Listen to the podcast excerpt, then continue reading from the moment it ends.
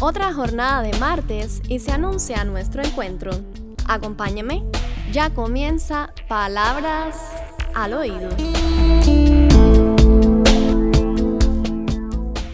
A menudo escucho la frase, tengo que buscar la inspiración. Y me pregunto, ¿a qué tipo de inspiración se referirán? Hoy le propongo que reflexionemos al respecto.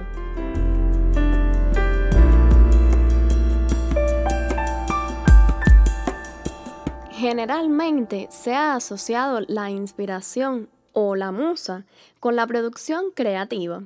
De ahí que su ausencia sea considerada una barrera para los artistas de las más diversas ramas. Aún así, podemos vincularla con la motivación. Constantemente en nuestra vida cotidiana debemos encontrar la inspiración. Me refiero a esa fuerza que nos impulsa a sortear cualquier dificultad que encontremos a luchar por nuestros deseos y esforzarnos al máximo por alcanzar nuestras metas.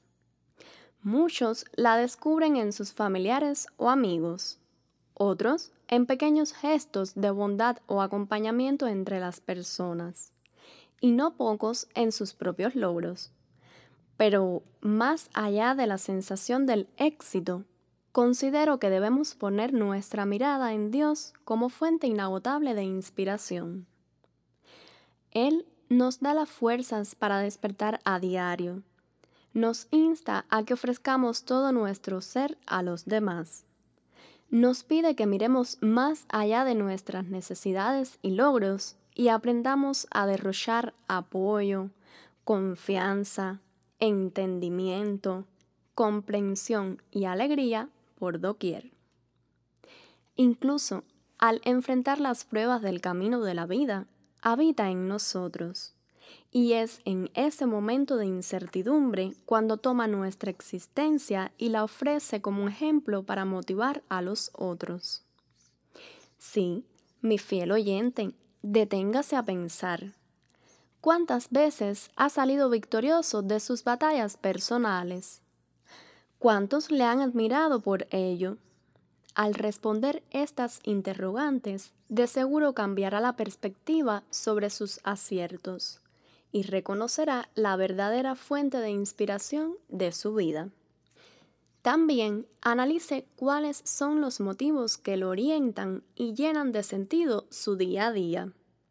¿Creer en Dios es uno de ellos? Si su respuesta es afirmativa, comparta su fe en Él con los demás le aseguro que llenará de luz y felicidad muchos caminos. Aunque crea que inspirar o motivar a los otros es una tarea difícil, recuerde que se trata de ayudarles a cambiar el lente con el que observan su cotidianidad. Se centra en el mantenimiento de una actitud positiva ante las circunstancias que se deben enfrentar así como en el establecimiento de relaciones interpersonales sanas, basadas en una convivencia armónica y una comunicación asertiva. Por último, radica en colaborar con ellos y mostrarles que existen razones para dar todo de sí cada día más. No olvide que en momentos tan complejos como los que vivimos, las personas siempre necesitarán escuchar palabras de aliento y de motivación. Pensemos en la presencia de Dios en nuestra vida como el mayor motivo de celebración. Pidámosle que siempre nos acompañe.